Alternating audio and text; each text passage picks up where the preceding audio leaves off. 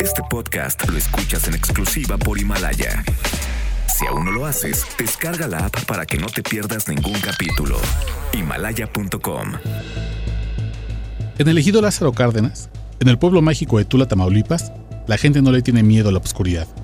Al contrario, sus menos de 3.000 habitantes le tienen terror, algo más tangible, algo más tenebroso, el fuego. En medio de la negrura de la madrugada, los habitantes de este pueblo mágico tiemblan cuando miran a lo lejos un punto rojo incandescente que ilumina los llanos y los cerros y se mece con el viento. Entonces, como si hubieran visto un demonio, van con miedo a la puerta y la cierran con llave. También corren las cortinas. Cierran los ojos para no ver la lumbre que se activa en el horizonte.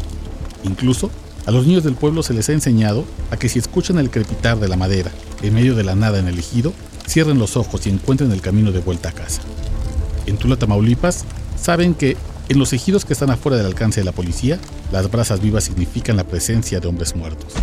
Que los miembros que le quedan al cártel de los Zetas están en el pueblo y están haciendo una pira donde incineran, hasta desaparecer, los cuerpos de inocentes, enemigos y traidores.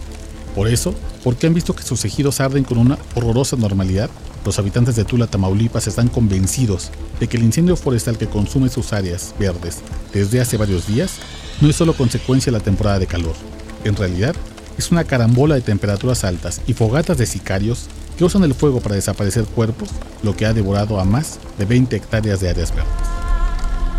Su creencia está justificada en evidencia que ellos mismos han recolectado.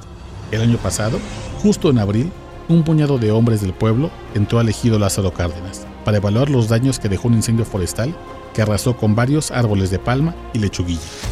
Al adentrarse, encontraron un par de hogueras y alrededor tierra recién removida. Bastó que escarbaran un poco para que dieran con dientes humanos, y lo que presumen eran huesos largos de personas jóvenes.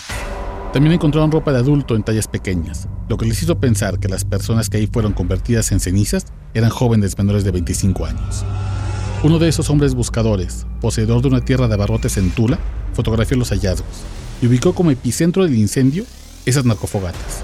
Durante meses, don R Guardó esas fotografías como un secreto a voces en el pueblo, hasta hace unos días, cuando furioso por el supuesto encubrimiento de las autoridades, las compartió con dos tuiteros tamaulipecos dedicados a difundir en redes sociales las noticias del crimen organizado que los periódicos locales no se atreven a difundir. Esas fotografías fueron mostradas a este reportero. No pueden ser publicadas para proteger la identidad de la fuente y sin embargo son muy claras. Donde hoy se incendia Tula, antes hubo fuego intencional del narco ya sea para desaparecer cuerpos o para borrar las huellas de sus delitos. No sería la primera vez que alguien traza una línea entre incendios forestales y el crimen organizado. Lo hizo el empresario Alfonso Fernández de Castro sobre los siniestros en Durango, y lo dijo la actual secretaria de Medio Ambiente de Jalisco, Magdalena Ruiz. Incluso, el presidente de Guatemala, Jimmy Morales, aseguró que detrás del incendio de la biosfera maya del año pasado estaban los cárteles de narcotráfico. En Tula, Tamaulipas, lo saben bien los vecinos. Temerle a la oscuridad es cosa de niños. El verdadero horror es la luz que emana del fuego, porque muchas veces, donde hubo fuego del narco, cenizas quedan de incendios forestales. Este podcast lo escuchas en exclusiva por Himalaya. Si aún no lo haces, descarga la app para que no te pierdas ningún capítulo. Himalaya.com